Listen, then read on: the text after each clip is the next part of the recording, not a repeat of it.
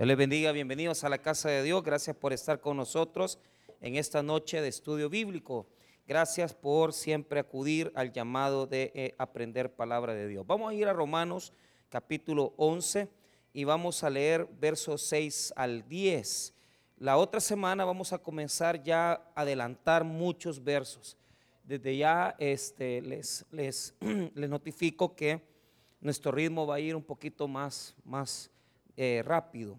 Eh, ya vamos a llegar a los capítulos finales y las partes, digamos que nos queda solamente una, yo le llamaría un pequeño, digamos una pequeña porción de versículos que nos van a llevar tal vez un poco de tiempo, que es el final del capítulo 11 pero llegando al 12 vamos a ir adelantando bastante, porque ya entramos a una etapa distinta de la epístola y nos es más fácil eh, el aprendizaje de estos capítulos. Así que eh, vamos a ir eh, poquito a poco en eso y pues vuelvo a repetirles, vamos a leer del 6 en adelante y vamos a hablar de la ceguera de Israel, la ceguera de Israel. Por gracia ya no es por obras. De otra manera, la gracia ya no es gracia.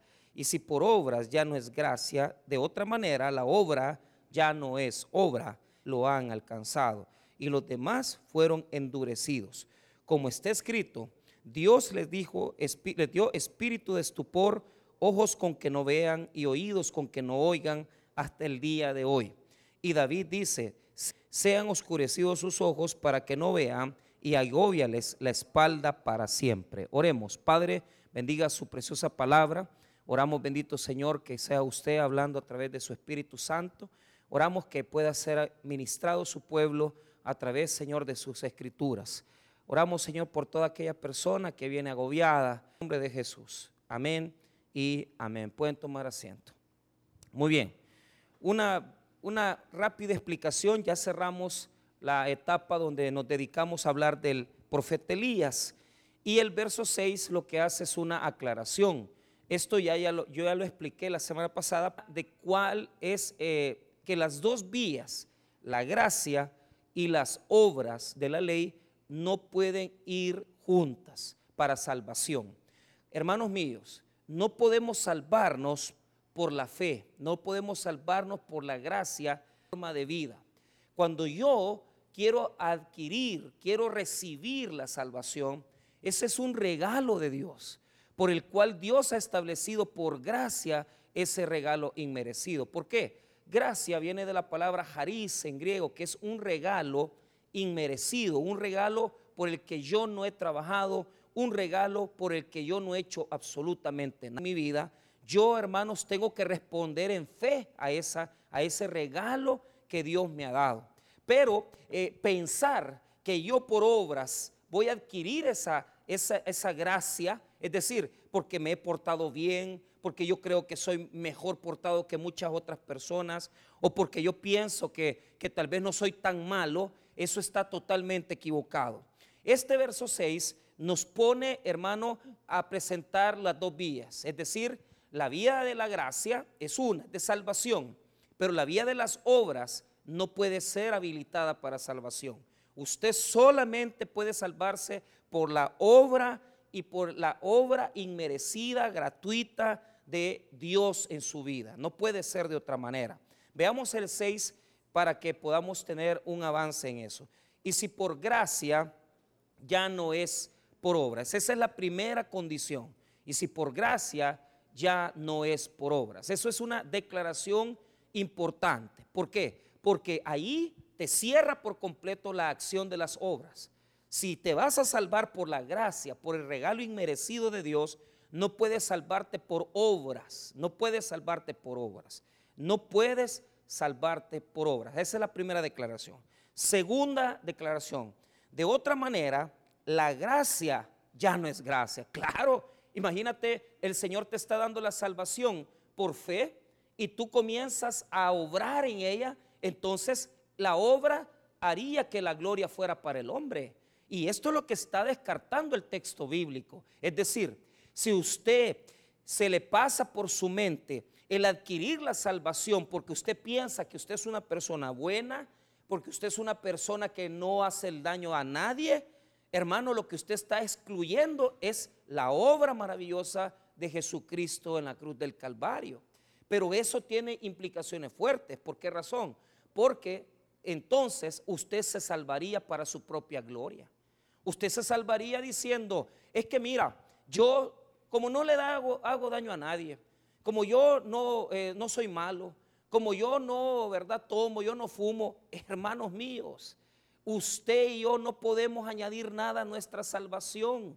Toda la obra la hizo Jesucristo. Gracias. Toda la obra la hizo Jesús. Usted no puede añadir, porque si usted añade algo, si a usted se le pasa por su mente que porque usted es una persona buena, usted ha cambiado, usted es una persona que hace buenas obras, usted lo que está diciendo es que usted no necesita a Dios y que la gloria es para usted y que la gloria solamente es para usted que hace las buenas obras. Por eso la segunda declaración deja cerrada la puerta de las obras. Vuelva a repetir, mire después del punto y coma.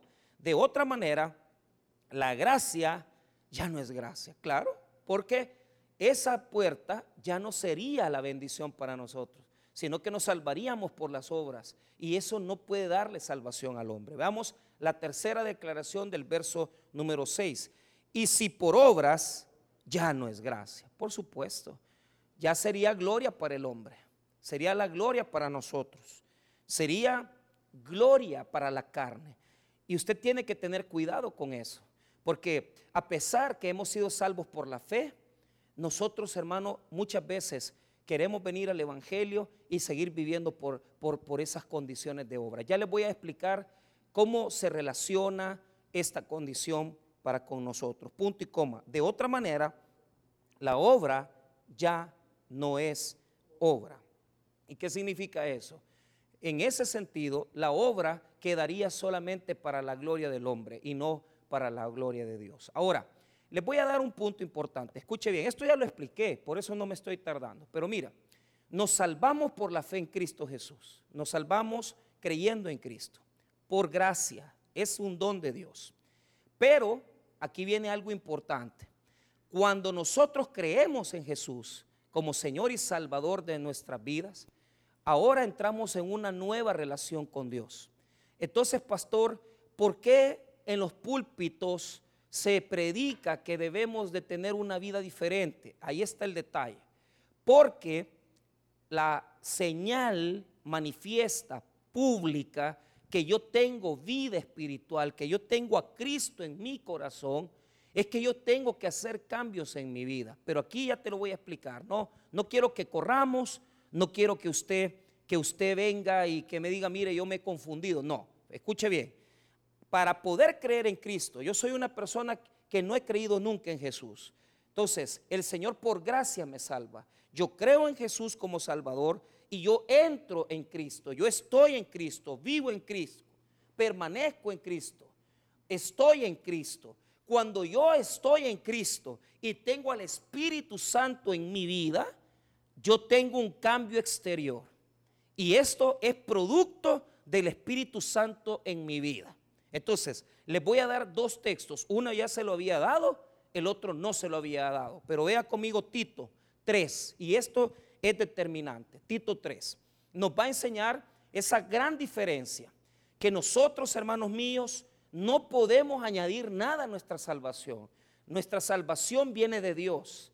Y por lo tanto, es por gracia. Tito 3, verso 3 en adelante. Cuando yo digo que es por gracia, quiere decir que no puede ser nunca por sus obras. Usted no se va a salvar por sus obras. Usted no va a recibir ningún beneficio de salvación porque usted se porte bien o porque usted diga yo me he portado sumamente excelente, yo cumplo los mandamientos. Eso no es salvación. Escuche bien, nos salvamos por la fe en Cristo por gracia, más nada, menos nada. Ahora, veamos Tito capítulo 3, verso 3. La palabra de Dios dice así, porque nosotros también éramos, mire bien, en otro tiempo, ya conmigo en otro tiempo, insensatos, rebeldes, extraviados, esclavos de concupiscencias y deleites diversos, viviendo en malicia y envidia, aborrecibles y aborreciéndonos unos a otros. Hasta ahí leamos. Entonces, éramos eso. Pero Dios, con su gracia, invade nuestras vidas, entra en nuestra, en nuestra existencia, entra en nuestra vida alejada de Dios. Hermano, solo póngase a pensar lo que éramos antes. Solo póngase a pensar lo que éramos sin Cristo. Y, y Dios entra en nuestra existencia a través de todo ese endurecimiento, a través de toda esa dureza de corazón que muchos de nosotros decíamos, ¿para qué voy a ir a la iglesia? Si para mí Dios, ¿verdad? Para algunos incluso hasta dijeron cosas terribles de la iglesia, dijeron cosas terribles del Señor muchas veces. Pero la gracia los tocó. Eso es lo que éramos. Es que nunca hemos sido buenos. No tenemos nada bueno en nosotros. Pero Dios, por su infinita misericordia, le plació predestinarnos, le plació conocernos y por eso nos dio la salvación por gracia. Ahora, lea conmigo una vez que vemos en otro tiempo lo que fuimos, veamos el verso 4, Tito 3, 4. Pero cuando se manifestó la bondad de Dios, nuestro Salvador, y su amor para con los hombres, ahí está Jesucristo ya en nuestra vida, mire bien, coma, nos salvó. Mire, mire lo que dice, nos salvó. O sea, ¿qué hizo usted ahí? Nada. Si usted estaba extraviado, usted estaba perdido, esclavo de sus concupiscencias, lleno de sus deleites, deleites diversos, Usted no podía hacer nada. Usted estaba muerto en sus delitos y pecados. Usted no tenía vida espiritual. Usted no tenía una relación con Dios directa. Usted no tenía la capacidad de recibir la salvación. Pero a Dios le plació dársela. Ahora, vea lo que dice en 5. Nos salvó. Es una obra divina. Es una obra única y exclusiva para la gloria de Dios. ¿Por qué? ¿Cómo no se va a glorificar Dios si mira, mire lo que éramos? Y mire en lo que nos hemos transformado. Nos hemos transformado en sus hijos. Y gente que jamás usted se pudo haber imaginado que iba a servirle a Dios, ahora le sirve, ahora le ama, ahora, hermano, están metidos en el Evangelio nos salvó, dice el verso 5, coma. Pero mire qué interesante, ¿cómo nos salvó? No por obras de justicia que nosotros hubiéramos hecho. ¿Le quedó claro, hermano? Nada suyo. Usted no puso nada en la salvación. Usted no es capaz de dar la salvación. Usted no puede, no tiene la capacidad. Usted está muerto. Usted está muerto en delitos y pecados. Usted no puede dar nada. Vuelvo a repetir el 5 y leámoslo nuevamente. Nos salvó, no por obras de justicia que nosotros hubiéramos hecho, coma, sino por su misericordia, por el lavamiento de la regeneración y por la renovación en el Espíritu Santo. Qué poderosa palabra, ¿verdad? Qué grande Dios. Yo me pongo a pensar, hermano, cómo Dios tenía perfecto nuestros caminos. Él ya sabía conocía nuestro destino. Y, nosotros que no merecíamos nada, Dios nos llamó a su salvación infinita por misericordia, no por obras, no por obras de justicia, no por obras de justicia, no por obras de justicia, no porque usted haya hecho algo, no porque usted sea capaz de salvarse, no puede salvarse. Mire el 6, el cual derramó en nosotros abundantemente por Jesucristo nuestro Salvador, para que, justificados por su gracia, viniésemos a ser herederos conforme a la esperanza de la vida eterna. ¿Qué quiere decir para que, justificados por su gracia?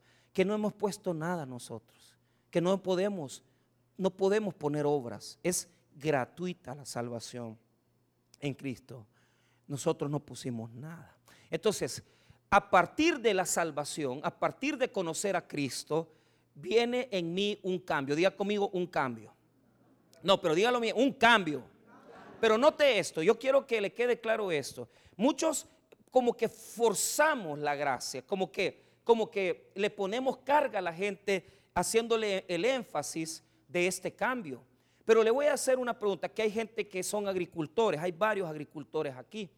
Ustedes saben que cuando usted tira la semilla, la semilla cae, ¿verdad?, en una tierra fértil, la semilla genera, hermano, un fruto, genera un árbol que genera fruto.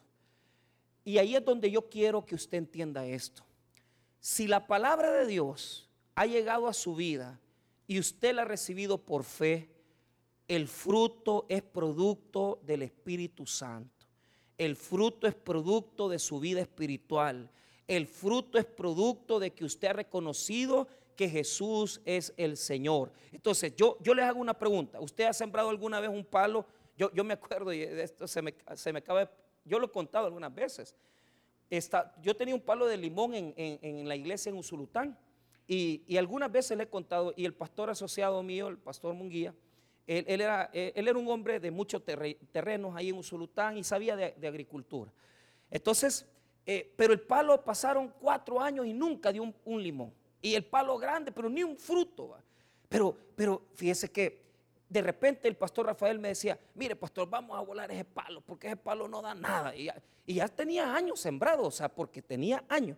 Curiosamente, a mí me dio mucha risa, porque hasta el año quinto comenzó a digamos que yo estaba ahí, comenzó a producir fruto.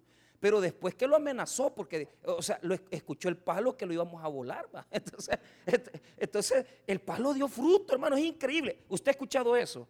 Dígame, dígame ignorante, lo que sea. Pero mire, amenace un palo, yo le, le garantizo que va a generar fruto. Jesús es igual. Usted ha sido plantado en tierra y usted tiene que fructificar. Pero ese fruto, hermano, no va a fructificar porque yo le digo, hermana Silvia, fructifique. Imagínense, fructifique, hermana Silvia. Eh, estaba predicando ayer, el martes, estaba en el, ayuno. Este, y contaba un montón de testimonios, pero lo que yo, yo, yo le digo es que a nadie le vamos a hacer nacer frutos a la pura fuerza. Yo no le puedo venir a decir al hermano Gregorio, hermana, mire, fructifiquen. No, ¿Cómo le voy a decir? El Espíritu Santo ya les dio fruto. Ya les dio fruto. Ahora, el fruto no es algo que nosotros podemos solamente criticar y decir, ah, mira, esa persona tiene un fruto. Mira, el fruto, hermano, usted lo debe de discernir, usted debe de tenerlo en su corazón. Usted sabe cuando usted está siendo transformado, cambiado por dentro. Y también sabe cuando el Señor en el Evangelio de Juan dice que Dios, ¿qué es lo que va a hacer con el árbol que da fruto? ¿Qué va a hacer con el árbol que da fruto Dios? Lo va a limpiar, pero también va a podar para que dé más fruto. Entonces no se preocupe si usted está pasando por una cantidad de pruebas. No se preocupe si usted está pasando por una cantidad de situaciones. Cuando Jesús habla de producir fruto, está hablando de la vid. ¿Por qué? Porque la vid no, tiene, no, no es un árbol alto. Es un, es, una, es un fruto, hermano, que está siempre pegadito al lodo. Entonces, aquel que se dedica, el vinicultor, tiene que levantar, ¿verdad? la vid, tiene que limpiar el fruto y tiene que también podar la vid. Algunos aquí nos están limpiando a través de la palabra, y estamos pasándola mal, porque para que podamos producir fruto para la gloria de Dios, tenemos que ser limpios por la palabra, pero también tenemos que ser podados. Y alguno que otro aquí dirá, pastor, ¿y por qué en mi vida estoy pasando tanta calamidad? Dale gracias a Dios porque Dios te está podando para que des más fruto, para gloria de su nombre. Pastor, no, no tengo para esta situación. Mire, entonces, hermano, entienda. Usted tiene vida espiritual, usted está conectado a la vida, usted tiene savia espiritual y esa savia, hermano, va a producir su fruto. Usted no tiene que amenazar la planta y decir, da fruto, planta, da fruto. Simple y sencillamente, si usted tiene vida espiritual, usted va a nacer, va a producir ese fruto de cambio, sin que nadie le diga nada sin que nadie le esté diciendo, tenés que cambiar.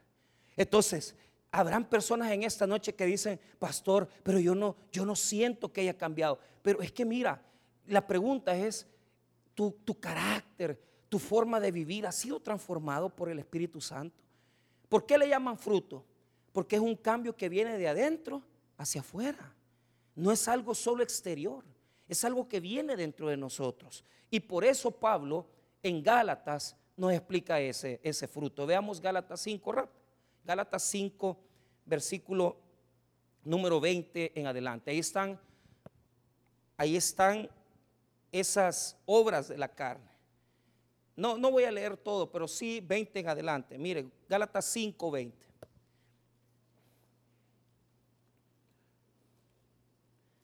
Aquí Pablo nos está advirtiendo que si hemos, si tenemos al Espíritu Santo, tenemos que tener fruto espiritual. Vea lo que dice, eh, solamente para que usted tenga claro lo que estamos hablando. Mire lo que dice el verso 17. Porque el deseo de la carne es contra el espíritu y del espíritu es contra la carne. Y estos se oponen entre sí para que no hagáis lo que quisierais. Verso 18. Pero si sois guiados por el espíritu, no estáis bajo la ley. Y manifiestas son las obras de la carne, que son adulterio, fornicación, inmundicia, lascivia, idolatría, hechicerías, enemistades, pleitos, celos, ira, contiendas, disensiones, herejías, envidias, homicidios, borracheras, orgías y cosas semejantes a estas, acerca de las cuales os amonesto, como ya os he dicho antes, que los que practican tales cosas no heredarán el reino de Dios. Pero vea, yo me acuerdo predicar sermones aquí mismo en Cojute, que yo les prediqué cada uno de esos pecados, ira, hechicería, y nos, reíamos porque hay cosas que en griego eh, son tremendas, hermano. Entonces, pero, pero yo le hago una, una pregunta. ¿Está usted ya viendo fruto en su vida espiritual? ¿Está viendo usted vida en su vida espiritual? ¿Usted está viendo fruto real? ¿O será, hermano, que todavía usted no está produciendo ese fruto que tanto Dios anhela de nosotros? Le voy a contar, fui a la isla San Sebastián a, visitar al pastor Julio y hay un señor que ha, cultivado coco costarricense. Pero lo que me explicó fue maravilloso porque me dice, mira, me dice, este palo, mira cómo está, estaba torcido. Y yo le pregunté, ¿por qué está torcido esa, palmera? Le digo, es que mira, me dijo, este tipo de, árbol, cuando tiene un palo a la par, que no es, que no es coquera, ¿verdad? que no da coco, este, se escapa de la sombra que le está dando ese, ese, ese palo a la par y comienza a buscar el sol. Toda su fuerza la invierte en buscar el sol para poder dar los cocos. Pero en todo el tiempo que la coquera, ¿verdad? Que, que la coquera está tratando de buscar el sol, deja de producir 100%, solo produce como el 40%. Siempre da coquitos, pero es poco, porque se está escapando de la sombra que le da el palo que le roba esa sombra. Y vea, aquí hermanos hay mucha gente que, hay, que se ha puesto bajo la sombra de palos de personas, de pecados que no les dejan producir nada. La sombra de ese árbol les está ahogando.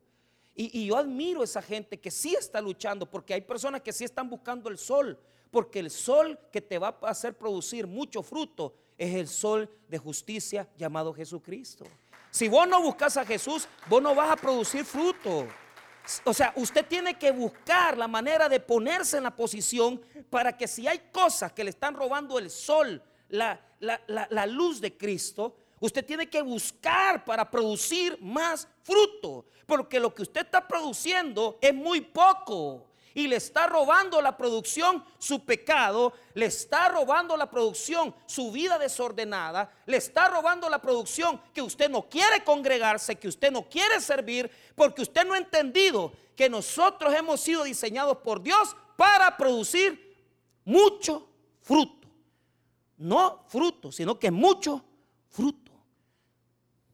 Busquen el sol. A mí me impresionó ese árbol que está torcido, pero quedó torcido, pero está echando, está echando cocos.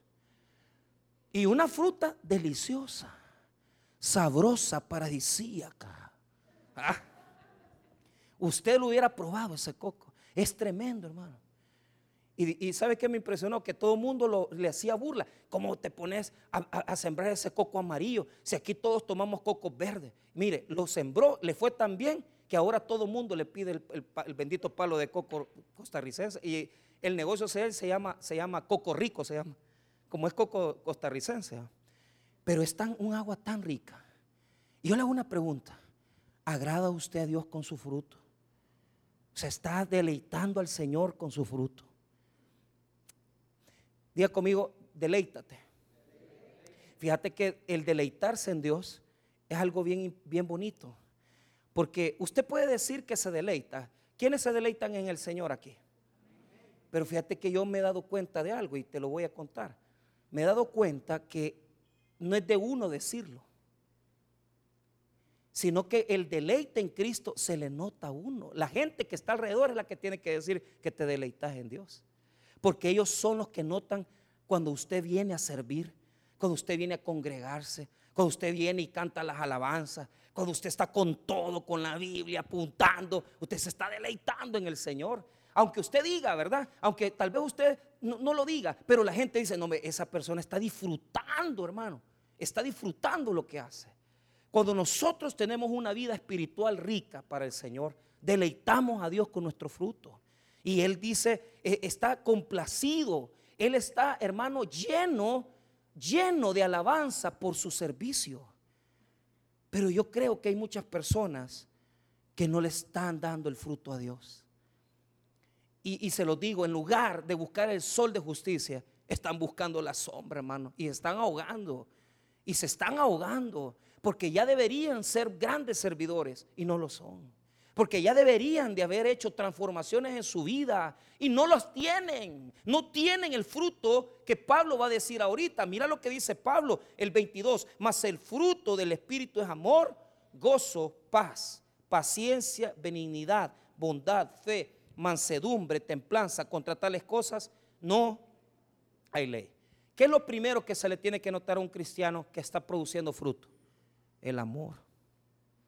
El amor. Ay, hermanos, el amor, el gozo. Deberíamos de producir esas cosas. Deberíamos de deleitar al Señor con lo que hacemos para Él. Deberíamos de. El fruto va a venir. Día conmigo, el fruto va a venir no es a la fuerza. No es porque usted lo quiera, es porque el Espíritu Santo se lo va a dar si usted busca el sol.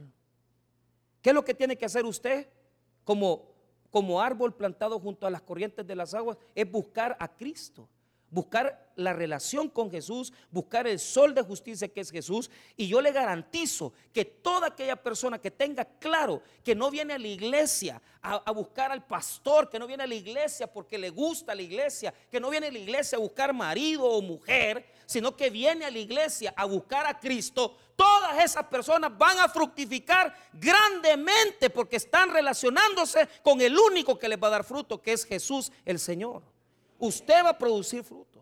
Indudablemente lo va a hacer. No se equivoque de pensar que porque viene el culto usted ya está produciendo fruto. Con solo venir usted está haciendo grandes esfuerzos. Pero como la alabanza lo dice, y hay que decirlo, no basta solo con... No es suficiente solo con es necesario morir. Vas a morir. Vas a morir. Vas a morir a ti mismo. Y cuando mueras a ti mismo, vas a comenzar a producir frutos. ¿Y cómo sabes que ya moriste? Cuando ya no buscas lo tuyo, sino que buscas lo de Cristo. Cuando ya no buscas lo que a vos querés, sino que lo de Cristo. Porque ya no buscas las cosas que anhelabas, deseabas, sino que buscas a Cristo. Y se cumple aquella palabra del apóstol Pablo, mas ya no vivo yo, más Cristo vive en mí. Busque a Cristo, hombre. Deje de andar perdiendo el tiempo en la iglesia. Busque a Cristo. Aprenda Biblia, aprenda palabra. Métase con Dios. Métase en una relación directa con Él, en oración. Métase a adorarlo. Métase, hermano, en su intimidad con Dios, a leer la Biblia. Usted va a crecer, va a producir mucho fruto. Mucho fruto va a crecer, pero busque a Cristo. Busque a Cristo. Usted no necesita forzar el crecimiento, usted no necesita forzar el crecimiento, ya Dios le va a dar el crecimiento y le va a dar el fruto, porque Dios le ha dado vida espiritual y si usted tiene vida espiritual, el árbol va a dar su fruto. El problema es que sea como el palo de limones que teníamos en Usulután, que va o sea, iba a esperar los frutos, nada, no hay nada, solo follaje. O que, quiere que amenazado lo hagan. Mira, da un limón, aunque sea un limoncito, da amargado. O sea, pero nada, hermano, ni un, ni un limón daba el pobre palo. Ya cuando yo me vine, no, hombre, una gran cosecha que estaba echando. Y yo fíjese que siempre dije, ese palo quizás es el símbolo de, de esta iglesia, decía yo. Porque hasta el año 5 comencé, comencé a ver mucho fruto. Pero los primeros cinco años de desierto, duros, difíciles. Para mí, estos primeros cinco años en Cojutepeque han sido muy parecidos. Y, hasta quizás hasta este año ya comenzamos a ver un poco los cambios, las bendiciones, pero nos ha costado, es difícil, pero es rico, es bueno. Cuando usted ya tiene el coco con esa agua deliciosa y usted dice, qué rico, usted se satisface, usted dice, de verdad que vale la pena seguir a Jesús, de verdad que vale la pena servir de verdad que vale la pena estar en bíblica, de verdad que vale la pena estar en la iglesia, aprender Biblia, conocer a Jesús, vale la pena, porque me ha dado bendiciones grandes y abundantes. Amén, hermanos. Romanos 11, verso número 6, otra vez, para que nos quede claro. Y si por gracia ya no es por obras, de otra manera, la gracia ya no es gracia, y si por obras ya no es gracia de otra manera la obra ya no es obra. Entonces, ¿qué sucede? Para salvarnos es por gracia y fe. Pero cuando, nos cuando venimos a Cristo, tenemos que generar frutos de cambio, frutos, frutos de arrepentimiento. ¿Cuál es la diferencia? Es que esos frutos vienen por nuestra vida espiritual. No es porque nosotros los buscamos, no es porque nosotros, hermanos, hacemos eso, es porque Dios nos los concede es fruto espiritual, digno, nace en nosotros, la semilla llega, germina, produce y de repente está fructificando usted como nunca se había imaginado, hermanos.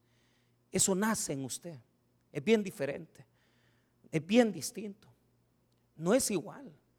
Entonces, la señal que yo he recibido a Cristo, ¿cuál es? Que comienzo a dar el fruto del Espíritu Santo.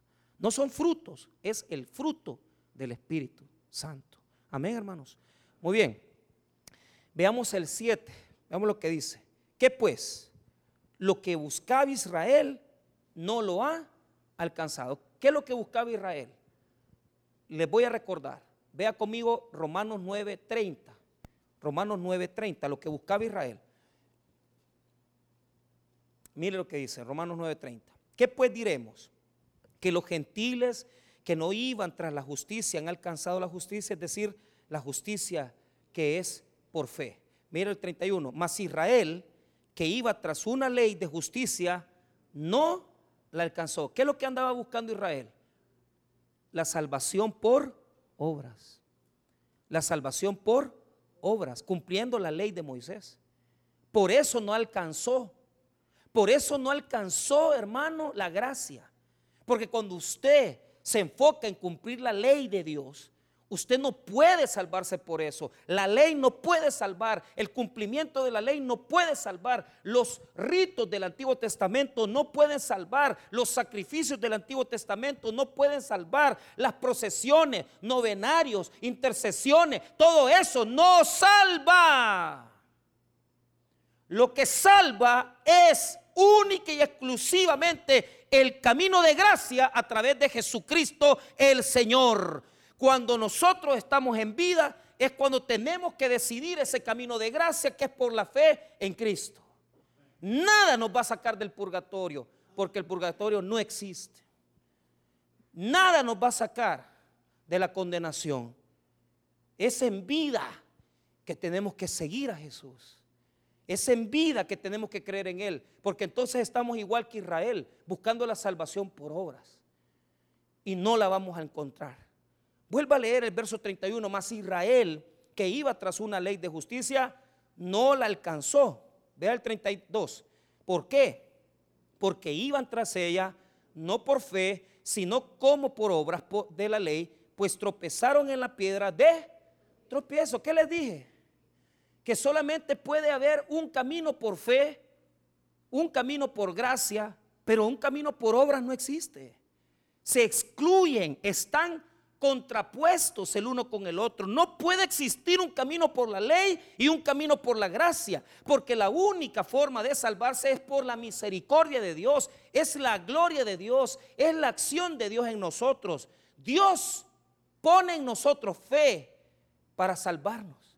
Y nosotros en ese momento nos paramos y le entregamos nuestro corazón a Cristo y en ese momento Cristo hace en nosotros el sello a través del Espíritu Santo y desde el momento en que usted le recibe al Señor con fe, usted le pertenece a Cristo porque el Espíritu Santo lo sella con la salvación eterna que le pertenece solo a los hijos de Dios. Gloria al Señor. Usted está sellado, apartado, usted está, hermano, predestinado para el Señor. Usted no es del diablo, usted no es del infierno. Usted le pertenece a Cristo. Él, Él y nada más que Él ha hecho todo para que usted crea. Solo Él. Pero ¿qué le pasó a Israel? Quiso buscar el camino de la ley, de las obras. No pudieron alcanzarlo. Nunca lo vas a alcanzar por, por las obras. No lo vas a hacer jamás. Romanos 11 verso 7, segunda parte. ¿Qué pues? Lo que buscaba Israel no lo ha alcanzado, pero los escogidos sí lo han alcanzado. ¿Quiénes son los escogidos? Diga conmigo el remanente de Israel. O sea, en Israel está aquel grupo de personas que no han conocido a Cristo. Y aquel grupo pequeño, el remanente que Pablo nos ha hablado una y otra vez, que sí le ha creído al Señor. Pero ¿por qué le ha creído al Señor? Mire allí la, la palabra de Dios después del punto y coma. Pero los escogidos sí lo han alcanzado. A ver, pongamos en contraposición la primera declaración y la segunda. Volvamos al 7, primera parte. ¿Qué pues? Lo que buscaba Israel no lo ha alcanzado. ¿Qué es eso? Salvación por obras. Diga conmigo, salvación por obras. No puedes alcanzar la salvación por obras. Punto y coma. Pero los quienes Ah, ahí está Dios. Dios los ha escogido. Es un remanente pequeño de todos los israelitas que han rechazado a Dios. Dios se preservó, Dios escogió, Dios apartó un grupo llamado el remanente de Israel. Ahora, ve el 7. Pero los escogidos sí lo han alcanzado. ¿Por qué lo alcanzaron? Por la obra de Dios. Porque Dios los escogió porque Dios los predestinó, porque Dios los llamó, porque Dios los ha justificado y porque Dios los va a glorificar. Amén, hermanos. Así de fácil. Ahora, después de la coma, mire lo que dice. Y los demás fueron endurecidos. Es decir, hay un grupo, un remanente pequeño que, de escogidos de Israel que se van a salvar, pero hay una cantidad de gente que está endurecida que no va a creer en, Jesús, que no va a creer en Él. Ellos fueron endurecidos. Ya lo sabíamos. Ahora, veamos en qué consiste el endurecimiento. Veamos rápido. 8. Como está escrito. Ahí está citando, cuando dice Pablo, cuando está escrito, digamos todos, como está escrito. Cuando dice Pablo, como está escrito, es cuando va a citar un texto del Antiguo Testamento. Para mostrarnos que no es nada nuevo sino que ya venía sucediendo. Veamos 8, como está escrito, Dios le dio espíritu de estupor. Ojo, ojos con que no vean y oídos con que no oigan hasta el día de hoy. Entonces, vea cómo va la relación de los versículos. Esa palabra, la palabra estupor, o sea, para la palabra estupor aquí en el texto griego, catanizo, quiere decir eh, están dormidos, diga conmigo, dormidos. Están en un profundo sueño que usted les habla desde lejos y les dice, despertate y no lo escuchan. Su conciencia no es capaz de discernir las verdades espirituales. Su conciencia no es capaz de, discernir las verdades que le está hablando Dios. Es, como cuando, por ejemplo, esa palabra muchas veces se traduce como insensibilidad, porque eh, este, es como cuando te pica un, una hormiga o una abeja y el pinchón te hace sentir como, como endurecido, ¿verdad? Como aquella cosa inflamada que no se siente, no se siente ahí. Entonces, las otras traducciones, las otras traducciones traducen ese versículo diciendo lo que es han tenido insensibilidad. Así es como traducen los otros versículos, el estupor. Entonces, espiritualmente no son capaces de discernir las verdades de Dios. Pero note esto, los órganos espirituales que les han sido afectados, vea el versículo 8 nuevamente, como está escrito, Dios les dio espíritu de estupor. ¿Qué es eso? Están dormidos en un letargo, endurecidos, no, no funcionan, no entienden, les hablan y no comprenden. Y eso afecta sus ojos. Mire, le dice, ojos con que no vean y oídos con que no oigan hasta el día. Entonces, los ojos afectan la lectura de la palabra, no son capaces de entender las promesas, no son capaces de aprender las promesas. Los órganos que afecta este endurecimiento son los órganos que sirven para entender, para comprender el llamado de Dios. Entonces, cuando dice los ojos, quiere decir que aunque leen la palabra, que aunque tienen la Torah, que aunque tienen las escrituras, ellos no comprenden no comprenden, no saben entender las promesas. Y cuando el versículo dice que no pueden oír, quiere decir que no obedecen. Eso ya lo habíamos hablado. Escuche cómo lo traduce la nueva versión internacional. Dice así, como está escrito, Dios le dio un espíritu insensible, ojos con los que no pueden ver y oídos con los que no pueden oír hasta el día de hoy. Y mire cómo cierra el versículo 8 Pablo hasta el día de hoy. Eso, hermano, está en Isaías 29:10. O sea, no lo busque porque no tenemos tiempo, ya vamos a cerrar. Y en Deuteronomio 29:4. Escuche, dice lo mismo, óiganlo. Isaías 29:10 dice: Porque Jehová derramó sobre vosotros espíritu de sueño y cerró los ojos de vuestros profetas y puso velos sobre las cabezas de vuestros videntes. También está en Deuteronomio 29:4. Escuche, pero hasta hoy Jehová no os ha dado corazón para entender, ni ojos para ver, ni oídos para oír. Entonces son dos textos, Isaías 29.10 y Deuteronomio 29.4, donde se profetiza ese endurecimiento. Es decir, ponga atención, que ese endurecimiento Israel ya lo venía teniendo. O sea, cuando vino Cristo y rechazaron a Cristo, se terminó de asentar ese juicio. ¿Por qué? Ponga atención no oyeron a Moisés, no oyeron a los profetas, pero tampoco le hicieron caso a Jesús el Señor. Y por eso han caído en ese endurecimiento. Fíjate que te voy a contar algo. Cuando usted está en las cosas de Dios y usted, yo conozco muchos cristianos que están como que, eh, un día de estos alguien me dice, es que mira, me dice, yo ya no siento nada cuando estoy ahí en la iglesia. Yo te entiendo que no sientas nada, porque estás endurecido estás endurecido. O sea, esto no solamente le puede pasar a Israel, le puede pasar a cualquiera que esté aquí, pero que esté aquí sin un corazón sincero. Están oyendo alabanzas, están oyendo predicaciones, pero ellos están endurecidos, encallecidos en su corazón. Tienen un espíritu de estupor, tienen un espíritu de sueño, están ciegos y no oyen, igual que Israel, hermanos míos, igual que Israel. No crea usted que solo a Israel está sucediendo eso. Le está pasando a mucha iglesia en el mundo. En el mundo hay mucha gente de la iglesia que ya no aman a Dios, que ya no se congregan, que han renunciado a la fe, que han apostatado de la fe. Y usted puede contar con los dedos personas que antes venían a la iglesia y ya no vienen. Fíjese que me encontré una ancianita hoy que estábamos ahí en la escuela del Walter. Y, la señora me dice, yo, soy cristiana, me dice, yo soy de la misión centroamericana. ¿Cuántos años tiene, madre? Tengo 15 años, me dijo. Y yo me, y yo me le quedé, que ya se veía grande. Entonces, pues sí, me dice, 8 más 7, me dice. O sea, 87 tenía, pero ella suma. Entonces, ya me dio una buena técnica. Hoy cuando me pregunte cuántos años tengo, ya le voy a hacer la rebaja. Si usted ya pasa de los 60, ya sabe ¿va? cómo hacer. Tengo 6, dígale. ¿va? Si usted es 6 más 5, sume ahí, 11. Entonces tengo 15, 87 años.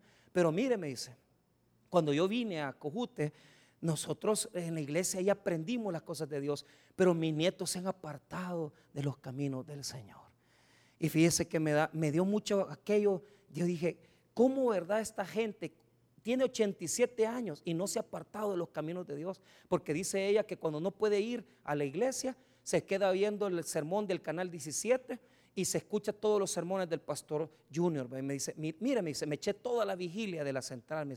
Y yo digo, así quiero ser yo. O sea, yo no digo que voy a durar hasta 87 años, porque yo no me veo, hermano, sinceramente. O quizás por pícaro tal vez me mantenga. Entonces, pero, pero, pero 87 años, pero creyendo en Cristo, creyendo en Cristo y buscando a Dios. Y los hijos, tal vez de ella y los nietos, ellos tal vez los llevaron a la iglesia, pero ya estos ya no están en los caminos de Dios. ¿Cómo es de triste las cosas? Qué tristeza, ¿va? Cómo estamos perdiendo a nuestros hijos y nuestros nietos en el Evangelio. Se están apartando de los caminos de Dios. No quieren nada con el Señor. Eso es estar endurecidos. ¿Y sabe qué castigo más terrible? Vea lo que dice para cerrar el texto. Entonces están ciegos. Entonces para poder añadir Pablo, no solamente pone textos de Deuteronomio y de Isaías, sino que va a añadir uno de los salmos. Vea el versículo 9. Y David dice, ¿por qué? Porque es un salmo. Se ha vuelto su convite en trampa y en red, en tropezadero y en retribución. Mire, para traducir mejor, se ha vuelto su mesa, diga conmigo su mesa. Mire lo que está, lo que está detectando Pablo. El Salmo 69, verso 22 y 23. Salmo 69, verso 22 y 23. No lo busque. De allí lo está sacando. Se lo voy a leer. Escuche sea su convite delante de ellos por lazo y lo que es para bien por tropiezo. Sean oscurecidos sus ojos para que no vean y haz temblar continuamente sus lomos. Te voy a explicar. Lo que está describiendo el apóstol Pablo aquí es que la bendición que Dios le dio a Israel, la mesa servida, mire, le dio los profetas, le dio la ley, le dio a Jesucristo. La mesa estaba servida. Pero en lugar de serles bendición, les fue tropiezo a ellos. Porque a pesar de tantos años, todavía no creen en Jesucristo. Usted ha visto, hermano, que las bendiciones alguna gente las vuelven maldiciones. De repente Dios le regaló un carro y en lugar de ser de bendición se perdió. De repente usted estaba en la iglesia y se hizo diputado y ya no volvió a venir otra vez a la iglesia. ¿verdad? Vos, a vos te estoy hablando. Entonces, entonces eh, yo, no digo, yo solo cuento el chiste ahí. Pero, pero lo que voy es lo siguiente, ponga atención, ponga atención. ¿Usted cuántos años cree usted que yo tengo de pastorear, hermano? Gente que, que, mira, que me ha llamado la política y se van y después ya vienen. Si es que el único que no cambia es Jesús, hombre. Entonces, usted puede las bendiciones convertirlas en desgracia. Y eso le pasó a Israel, porque tenían la mesa servida. Todas las bendiciones de Dios estaban en la mesa. ¿Y qué se les volvieron todas las bendiciones? Tropezadero y trampa, hermano. Porque Dios los prosperó tanto. Dígame usted, hermano, ¿quiénes son las personas más ricas de este mundo? Judíos. Dios los ha bendecido con la bendición de la prosperidad. Dios los ha bendecido con una tierra que fluye leche y miel. Dios les dio los profetas. Dios les dio a Moisés. Dios les dio la Biblia. Dios les dio a Jesucristo. Dios les dio el Nuevo Testamento. Y no creen en Dios. Así puede ser la iglesia evangélica también. Que después de darnos la palabra, prosperidad y bendición, ahí andan los cristianos en el mar el domingo. ¿Quién te bendigo? ¿Quién te hizo lo que sos? ¿Quién te levantó cuando no eras nadie? Jesucristo te salvó, te sanó y te liberó. Y ahora le da la espalda. Que no se le vuelva a su mesa de bendición una maldición. No se le olvide quién lo hizo a usted. No se le olvide quién lo levantó.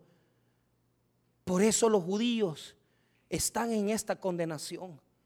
Vuelva a leer el verso número 9. Y David dice, se ha vuelto su convite, es decir, su mesa.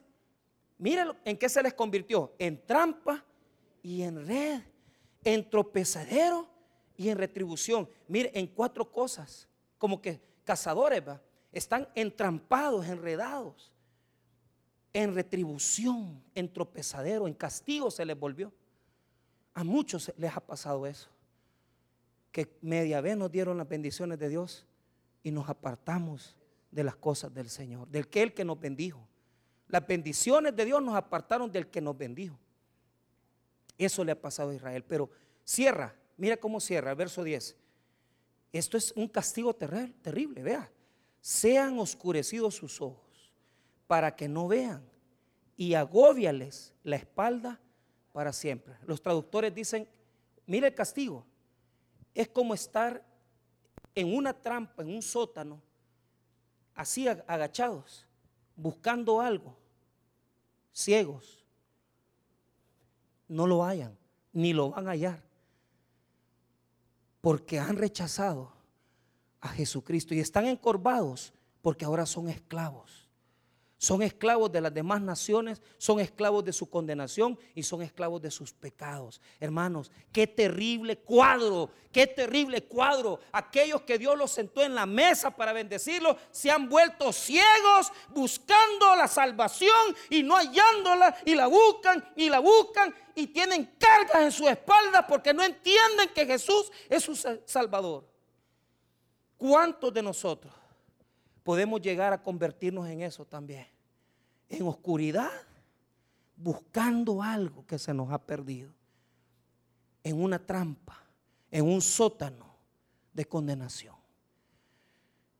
No endurezcamos nuestros corazones.